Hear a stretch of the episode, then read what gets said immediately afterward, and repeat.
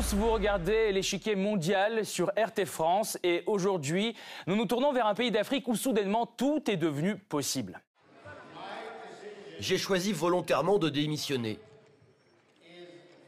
Cette décision a été motivée par mon désir d'assurer un transfert du pouvoir sans problème, pacifique et non violent. Pour garder la tête haute et montrer qu'il est toujours le patron d'un peuple qu'il a adulé pendant 37 ans, il a annoncé lui-même sa démission. Mais en réalité, il n'avait pas le choix. Le coup d'État militaire l'ayant isolé de ses soutiens les plus fidèles, il ne pouvait rester au pouvoir. Mais comment en est-on arrivé là? Pourquoi Robert Mugabe s'est-il retrouvé seul? Quelle transition politique attend le pays? Que peut-on attendre des élections qui doivent avoir lieu l'été prochain? Comment le Zimbabwe va-t-il réussir à rassurer ses éventuels partenaires étrangers?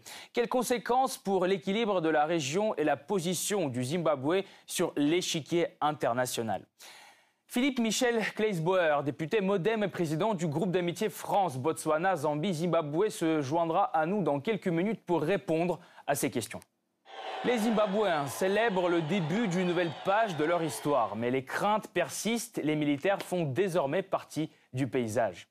Ce sont eux qui sont à l'origine du changement. Le peuple, lui, est resté spectateur. Cette petite révolution douce lui profitera-t-elle?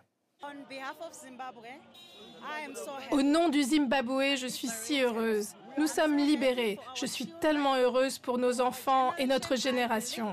C'est le début d'une nouvelle ère. La participation du peuple dans ce processus est minimale. Normalement, c'est le peuple qui s'y lance et l'armée le suit. Pour moi, c'est l'élite qui l'a fait et il s'agit d'une lutte au sein du parti au pouvoir. Sur le plan international, les nations se réjouissent de la fin de son règne. Partout, on salue la libération d'un peuple sauvé de la dictature. Theresa May, première ministre britannique, la démission de Robert Mugabe offre au Zimbabwe l'opportunité de se forger une nouvelle voie. En tant que plus vieil ami du Zimbabwe, nous ferons tout ce qui est possible pour apporter notre soutien. Theresa May s'est soudainement souvenue de la grande amitié unissant les deux pays. Et la preuve, fin novembre, le ministre du Développement et des questions africaines se rend à Harare. C'est une première.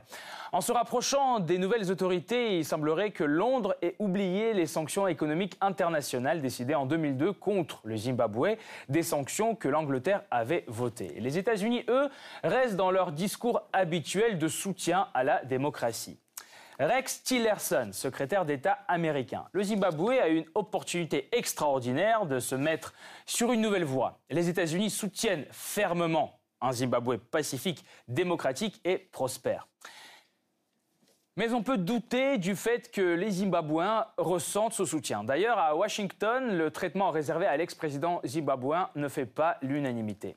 Alpha Condé, président de la Guinée et de l'Union africaine. Il ne faut jamais oublier que Mugabe a été un très grand combattant en héros africain. C'est dommage qu'il sorte par la petite porte et qu'il soit désavoué par le Parlement. Avant de s'intéresser à l'avenir du pays, revenons sur l'histoire du Zimbabwe et sur l'héritage que Mugabe a laissé à son successeur. En 1980, la Rhodésie devient le Zimbabwe indépendant et Mugabe devient Premier ministre. Il mettra sept ans à consolider le pouvoir qu'il a entre les mains. Il réussit à neutraliser ses adversaires, il abolit le poste de Premier ministre et devient ainsi président. Les problèmes économiques ont marqué la totalité de son règne mais se sont accentués après l'an 2000. Il adopte alors une politique de confiscation des terres des propriétaires blancs. Erreur cruciale, les nouveaux propriétaires n'ont quasiment aucune connaissance du secteur agricole. En 2002, le Zimbabwe produisait 2 millions de tonnes de maïs, mais n'en produit plus aujourd'hui qu'un demi-million. 60 000 tonnes de blé au lieu de 250 000, 244 000 têtes de bétail au lieu de 605. Résultat, le tiers de la population vit grâce à l'aide alimentaire. Cette confiscation forcée des terres est mal perçue par l'Union européenne et les États-Unis. Résultat, des sanctions économiques sont décidées contre le Zimbabwe dès 2002. L'économie du pays commence alors à s'effondrer, la production s'arrête, les entreprises ferment, le pays subit une hyperinflation qui atteint 231% par an, ce qui pousse le gouvernement à annuler sa monnaie nationale. Mais ce tableau est incomplet. Le Zimbabwe se distingue aussi par son taux élevé d'alphabétisation. Plus de 90% de ses habitants savent lire et écrire. Et comme disait Francis Bacon, savoir, c'est pouvoir. Mugabe déchu, le pays va peut-être, enfin, se construire un avenir meilleur. À l'intérieur du pays, la succession s'annonce déjà compliquée. Emerson Nangagwa, l'ancien bras droit de Robert Mugabe, a été propulsé à la tête du parti au pouvoir, le ZANU-PF. Surnommé le crocodile, c'est lui qui a pris les rênes du pays. Nangagwa est également annoncé comme candidat à la prochaine élection présidentielle, théoriquement prévue pour l'été 2018. Mais pour en arriver là, il a dû faire face à une violente campagne de dénigrement opérée par l'ex-première dame Grace Mugabe. Celle qu'on surnomme Disgrace avait même réussi à obtenir son éviction le 6 novembre dernier. Elle, c'est l'ex-femme du président déchu qui incarne le luxe et la démesure, le shopping sans compter, la dernière Rolls-Royce dans le garage, des terrains achetés des millions d'euros, la location annuelle des villas à Dubaï et en Afrique du Sud pour plus de 500 000 dollars. Ce comportement outrancier lui a valu le surnom de Madame Gucci. Lui, c'est le frère d'armes de Mugabe, héros de la guerre d'indépendance. Il a soutenu l'ancien président dans la lutte contre les colonialistes et le gouvernement blanc de Jan Smith en Rhodésie du Sud. Formé au renseignement, il rejoint le groupe des crocodiles, d'où son surnom. Dans les années 60, Nangagwa fournit en armes les forces de la guérilla et participe à des différents types d'actions. Il fait notamment exploser un train et il est arrêté et échappe de justesse à la peine de mort. Alors chef de la sécurité nationale, il dirige en 1983 l'une des plus sanglantes répressions que le pays ait connues. On parle alors de 20 000 morts.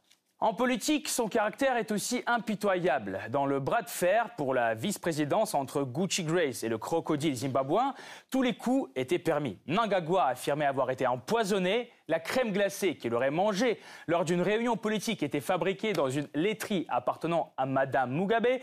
Mais un crocodile, c'est résistant et surtout très patient. Il ne se montre à la surface des eaux troubles que lorsqu'il est sûr de son coup. À peine investi, les promesses se multiplient. Le nouveau président prononce son premier discours rempli d'espoir et d'ambition.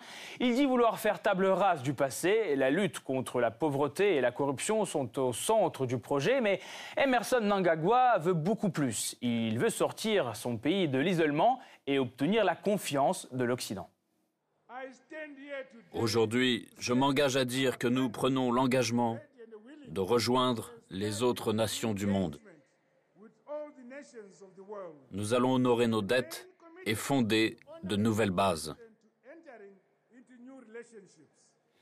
Partir sur des nouvelles bases, avec un président de 75 ans et une équipe issue de la vieille gouvernance. De plus, des postes clés du cabinet ont été accordés aux anciens militaires.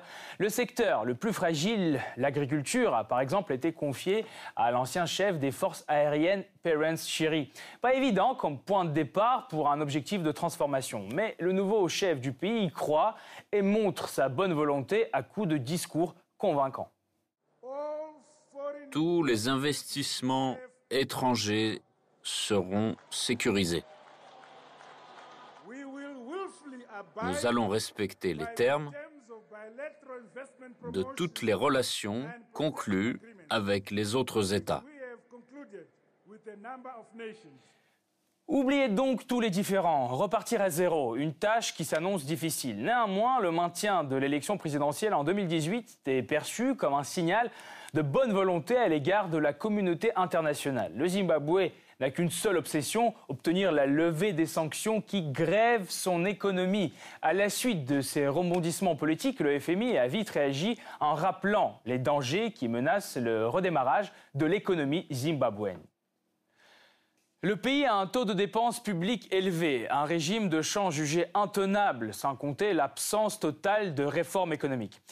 Il est d'ailleurs frappé depuis 1999 d'une mesure restrictive auprès des prêteurs internationaux. Alors, pour réengager la communauté internationale et accéder au soutien dont le pays a besoin, il faut sortir les grands moyens.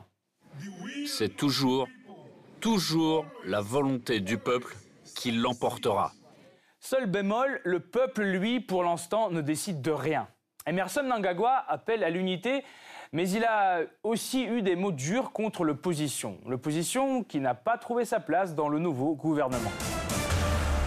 Continuité ou rupture, concession ou intangibilité, Mnangagwa pourra-t-il rompre avec l'ère Mugabe et faire avancer son pays? Pour répondre à ces questions, nous avons invité Philippe Michel Kleisboer, député Modem et président du groupe d'amitié France-Botswana-Zambie-Zimbabwe à l'Assemblée nationale. Merci d'être euh, avec nous. Euh, pour vous, quelle est la raison fondamentale euh, qui a motivé ce coup d'État? Pourquoi, au moment crucial, Mugabe s'est retrouvé seul? Mugabe, c'est un, pouvoir qui a duré trop longtemps. La motivation essentielle du soulèvement qui a, prévalu à son départ, elle est due à ça. Il est arrivé légitimement, c'était une guerre de décolonisation qu'il avait gagnée, mais après il s'est installé dans un pouvoir qui n'a que trop duré et qu'il a voulu euh, transmettre d'une manière népotique à, à, son épouse. Donc euh, les, les, choses ne pouvaient plus durer, et, et aussi bien à l'extérieur qu'à l'intérieur. C'est ce qui a prévalu à, à son départ. Vous croyez-vous au son neuf que Mnangagwa peut apporter et aux idées nouvelles? Est-ce que finalement c'est un vrai changement? Est-ce que c'est un vrai euh, changement? Est-ce que ce sont des vraies réformes? Alors, vrai changement, euh, oui. Puisque Mugabe euh, parti, euh, Mnangagwa peut essayer d'affirmer euh, une autre façon euh, de gouverner. Et on l'a vu tout de suite avec un certain nombre de, de décisions qui ont été prises. Évidemment, il y a eu des limogeages. Mais il faut voir cette annonce qui a été faite par exemple le 14 décembre dernier par son ministre de l'Agriculture, qui certes été un des généraux qui lui ont permis de, de sortir Mugabe. Mais cette décision de faire évacuer toutes les terres agricoles qui étaient illicitement occupées, et donc de s'inscrire peut-être dans une restitution de ces terres à ceux qui les cultivaient avant, c'est une mesure qui n'est pas anodine, qui est très forte qui euh, s'inscrit dans la volonté euh, de respecter peut-être le droit à la propriété euh, privée, mmh. qui est une des conditions essentielles au, redressement économique du pays. Donc je crois qu'il va y avoir un certain nombre de choses qui vont se passer, qui, qui seront significatives, et qui reposent quand même sur un, un, un, un pays qui, euh, malgré sa ruine, malgré euh, le niveau d'endettement et euh, le niveau de pauvreté de, ces gens, avait quand même des réflexions institutionnelles qui étaient déjà intéressante. Hein. Euh, en 2014, l'inscription dans la Constitution de la parité entre les femmes et les hommes, la répartition euh, de la présidence euh, du Sénat et de la présidence de l'Assemblée entre un homme d'un côté et une femme de l'autre. Donc il y, a, une capacité, il y a un fond euh, qui ne demande qu'à qu émerger et, à gouverner ce pays, le ramener sur, sur, le niveau qui était le sien, c'est-à-dire un niveau d'exception. Est-ce que vous pensez qu'avec l'arrivée de Mnangagwa, Harare pourra se défaire des sanctions internationales, des sanctions économiques? Est-ce qu'il retrouvera sa place dans la communauté internationale si vite comme le promet le nouveau gouvernement? Est-ce que finalement c'est possible avec un gouvernement composé finalement de militaires et de généraux? Il y a, euh, oui, c'est sûr, il y a une grosse occupation de l'armée, y compris dans les rues. Et ça, la population est inquiète. Mais peut-être est-ce pour stabiliser, éviter euh, euh, tout bain de sang, parce que jusqu'à présent, c'est ce que nous avons réussi à éviter dans, au Zimbabwe. En ce qui concerne les sanctions économiques, les sanctions internationales, il y a deux préalables et qui convient d'être respectés. C'est d'abord l'organisation d'un processus électoral transparent et démocratique au mois d'août. Et deuxièmement, c'est la question de la dette qui est abyssale et euh, qui va euh, nécessiter de la part de ce nouveau gouvernement un certain nombre de mesures qui garantissent un, un niveau, euh, un niveau de, de maîtrise des de, de, déficits ou, ou, de la dette publique comme ça avait été le cas sous le gouvernement de l'Union nationale hein, avant euh, 2013, mmh. et où ils avaient, euh, en passant, euh, en adossant leur monnaie au, au dollar, réussi à, à, stabiliser les choses. Et, et donc c'est possible. Il s'agit d'une volonté. Nous allons voir très rapidement si elle est appliquée ou pas. Mais ce sont deux conditions préalables. Merci euh, Philippe Michel Ecclesboer d'avoir euh, été là et d'avoir apporté votre éclairage. Merci. Merci encore. Merci. Le Zimbabwe se retrouve donc à la croisée de chemins. Emerson Mnangagwa est le seul à pouvoir engager le pays sur une voie ou sur une autre. Président réformateur ou Robert Mugabe numéro 2. Cette partie-là n'est pas encore terminée. La nouvelle disposition des pièces sur l'échiquier mondial la semaine prochaine. À bientôt sur RT France.